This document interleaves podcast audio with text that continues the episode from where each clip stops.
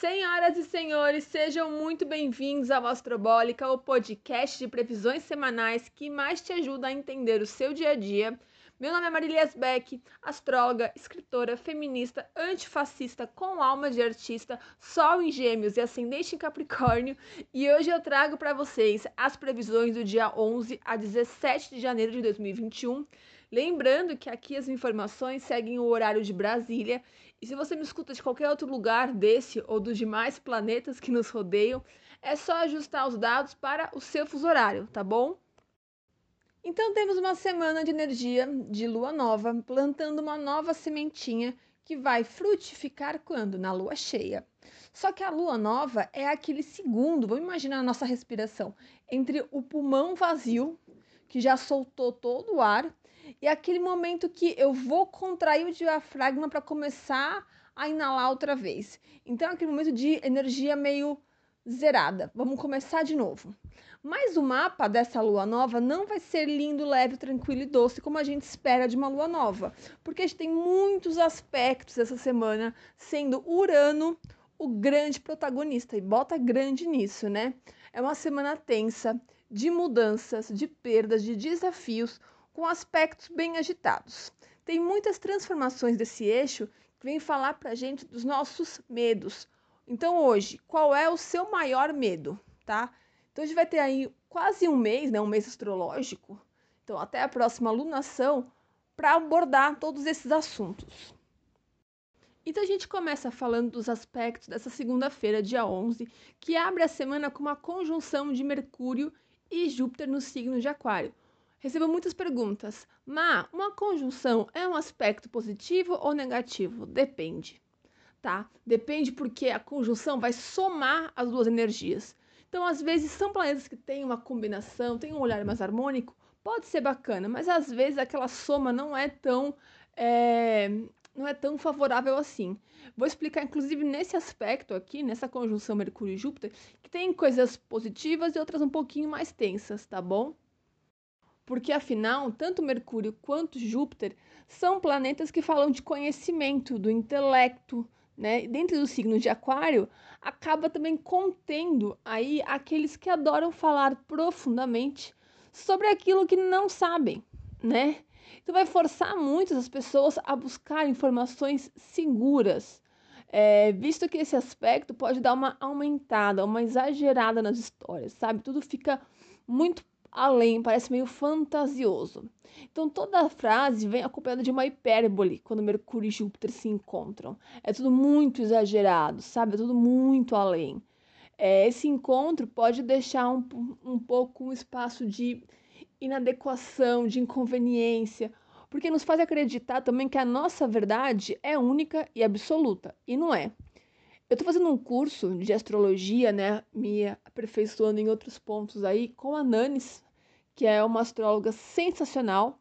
Ela falou isso, né, que eu vou falar agora, em uma das primeiras aulas, que a verdade absoluta é um feixe de luz branca que, quando bate em um prisma, é, divide a sua verdade em sete cores. Cada uma corresponde a uma realidade, né?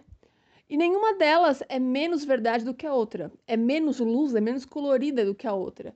Então vamos ter cuidado ao defender os nossos ideais, porque muitas vezes ele apenas não se aplica à realidade do outro. Esse aspecto também ajuda muito na programação, organização de viagens, isso a longo prazo, pensando em tudo que a gente está vivendo, claro. Mas é um dia bom para ver passagens, montar roteiros, olhar os sites, reservar hotéis, tá? Também vai falar para a gente voltar a estudar, colocar os conteúdos em dia.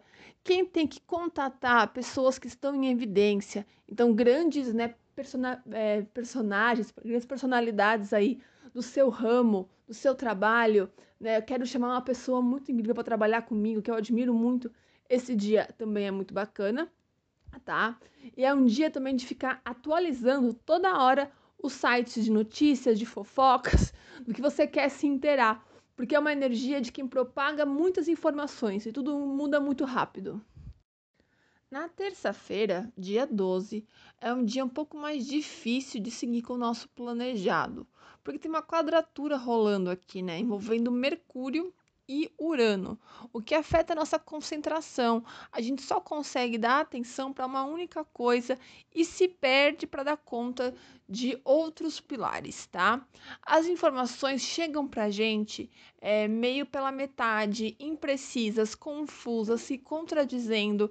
Não é indicado aqui no dia 12, dia é, 13, é, assinar contratos, porque deve haver uma dupla interpretação nas cláusulas, às vezes é, aqueles maus entendidos vão rolando solto, tem uma dificuldade também de lidar com tudo que diverge da nossa opinião. É, a gente pode ter também vários meios de comunicação, meios de transporte dificultando a nossa vida. É um dia muito bom anterior, dia 11, é, para você atualizar os aplicativos, fazer backup de tudo para não ter erro. Vai chover mensagem perguntando se Mercúrio está retrógrado. E não, Mercúrio não está retrógrado ainda, tá bom?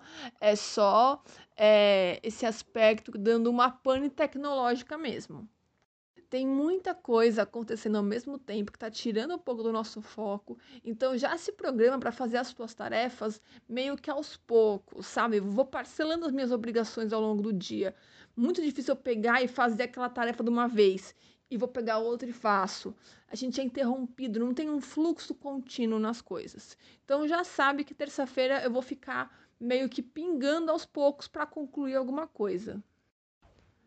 Na quarta-feira, o encontro do Sol e da Lua no signo de Capricórnio marca o início de uma nova lunação, tá? Então, tem a Lua nova aí no signo de Capricórnio, uma lunação infinitamente menos abalável, muito mais pragmática. Uh, por mais que doa, é a hora de fazer aquilo que precisa ser feito, sabe?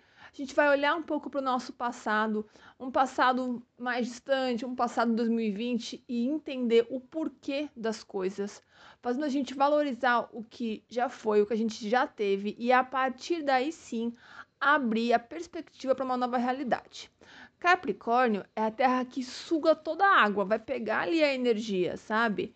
Então a gente tem que pensar o que está escasso na nossa vida, o que está faltando dinheiro, afeto, tranquilidade, saúde, tá? Plutão faz parte dessa lua nova.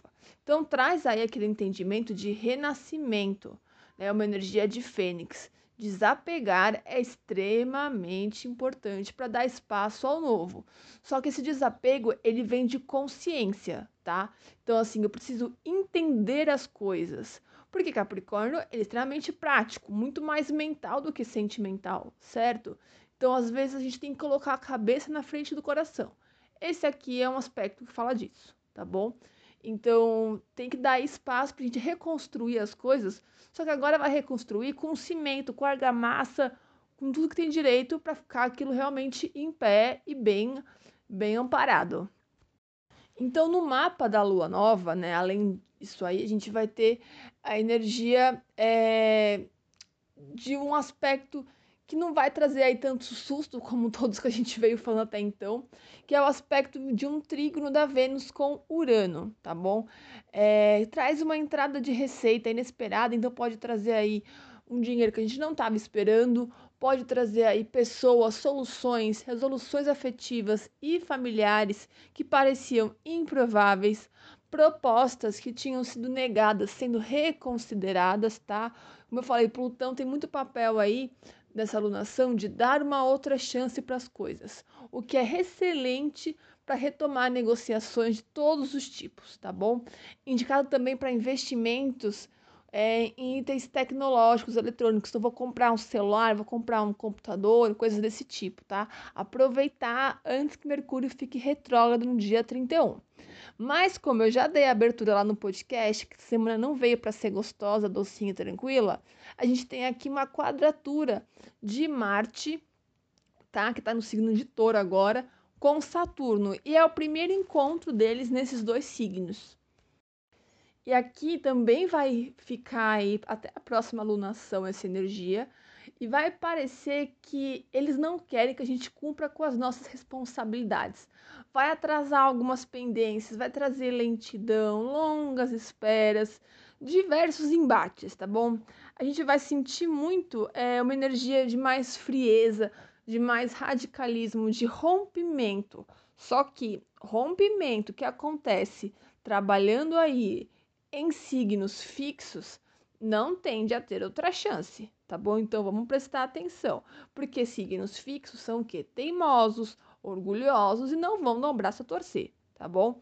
Essa energia vai ficar quase um mês aí e ela vai falar muito de dificuldade em mudar. Então, por mais que tenha aí coisas muito favoráveis, né, oportunidades se abrindo, se a gente não entender que tem que fazer algum tipo de reforma, ceder de algum lugar, a gente só vai ter a perder.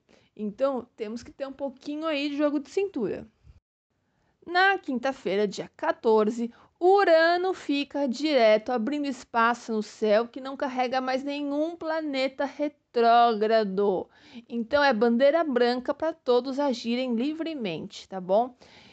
E Urano, então, fora da retrogradação, a gente pode esperar o quê? Avanços científicos, tecnológicos, grandes acontecimentos. Tudo que tem para ser lançado, para crescer, para ter uma novidade e isso realmente fazer a diferença, é, ser muito mais, ser visto com muito mais entusiasmo perante os outros, tem aqui um olhar muito melhor. Então a gente vai viver agora esse momento é, de Urano direto, ajuda muito em questões planetárias, mundiais, é, até em combate, da gente agilizar aí todo tipo de indústria, todo tipo de, de pesquisa científica a nosso favor por conta de vacina, medicação, do que a gente precisa agora, né? Uh, e aqui também no dia 14 tem outro encontro do Sol, tá? É, com Plutão no signo de Capricórnio, uma conjunção. E como eu falei lá na frente, conjunção pode ser boa, mas pode ser ruim, tá? É, aqui vai falar de grandes revelações. É a luz da consciência chegando na gente. Vai falar de um grande poder que tira aquela anestesia, aquela sensação de torpor, de conformismo. Sabe quem ainda estava na ressaca de final de ano ou ainda muito muito triste, né, por tudo que a gente viveu no passado, ainda está vivendo esse ano, é como se fosse uma recarga muito boa aqui, tá bom? Tudo ganha uma ênfase maior e grandes figuras, líderes, chefes, políticos e pessoas que se destacam em qualquer meio. Então, por exemplo, aqui eu assumo uma figura de líder quando eu estou falando com vocês, tá? Mas quando eu estou estudando, fazendo outros cursos, estou sendo liderado, estou ouvindo algumas coisas. Então, o papel que vocês têm de líder no dia a dia de vocês vai ter um impacto muito maior. Vai colocar, então, essa liderança numa evidência de muito mais destaque. Então, começar a observar isso, tá bom? Começar também a entender a energia de renovação, de renovar o que você espera, o que você coloca de, perspe de perspectiva nos outros, tá bom? Renovar sem ressentimentos, colocar aí os pingos nos is para finalmente poder seguir adiante. E falando rapidinho do calendário lunar, na segunda-feira a lua entra é na hora do almoço no signo de Capricórnio e vai fazer aí um trígono com a Vênus, mostrando que a gente tem que lidar com o nosso dia, nossa semana, com o quê? Com delicadeza, com sensibilidade, tá bom? A gente consegue passar por qualquer coisa se a gente já não fizer tanta tensão. Se a gente fizer aquilo com um pouquinho mais, né, de, cautela, dá para estruturar aí. Na quinta-feira, é, a gente tem na, perdão, a gente tem na quarta a lua nova, já falei dela, né? Então na quinta a lua vai entrar em Aquário e faz um encontro com Saturno e com Júpiter. E aí a gente vai falar muito de otimismo, de estruturação, de apesar das coisas parecerem difíceis, eu ainda enxergo é, no coletivo algum fio de esperança, vai me trazendo boas energias, tá? Na sexta-feira a lua vai aí nos pedir para sair um pouquinho da rotina. É um dia que dá uma quebrada no caos, na agitação que foi essa semana, que vai ser essa semana, né? Para a gente experimentar fazer a diferença e fazer diferente. E aí, às sete e pouquinho da noite, a lua vai entrar em peixes e a energia cai, pede aquele aquietamento, cada um na sua bolha, cada um observando mais né, o seu o seu corpo, observando os seus sentimentos, evitando os excessos, tá? Tudo que tem a ver com energia mais de peixes. E no sábado, ela vai pedir um pouco de contenção, da gente observar o que precisa ser desapegado, a gente não se forçar para fazer tanta coisa. E domingo também vai ter uma energia um pouco mais tranquilinha também, tá bom? Agora, lua fora de curso, temos, Marília, temos e temos grandes períodos. O primeiro é já na quarta-feira, dia 13, que começa às 4h21 da manhã até a 1h43 da tarde. Isso porque a lua nova, a conjunção exata, vai ser às duas e pouquinho da madrugada aqui no Brasil, tá? Então, de, logo depois disso, a lua fica fora de curso até a 1h43 da tarde. E aí, no dia seguinte, dia 14, também temos a lua fora de curso, só que vai ficar um período muito grande, porque ela começa às 6h27 da manhã, tá? Do dia 14, e vai até às 7 e 16 da noite do dia 15, ou seja, teremos quase aí 30, um pouquinho mais, né? Um pouquinho mais de 36 horas com a lua fora de curso. Então, assim, já sabemos que a energia vai estar mais baixa, a gente evitar começar coisas muito diferentes, seguir mais a nossa rotina. Ok, meus amores, esse aqui é nosso resumo das previsões da semana. Vou falar com mais detalhe, com mais calma, de uma maneira um pouco mais prática, né, desses detalhezinhos lá no Instagram durante a semana. Eu agradeço mais uma vez a confiança de vocês e semana que vem eu tô de volta. Então, um beijo e até lá.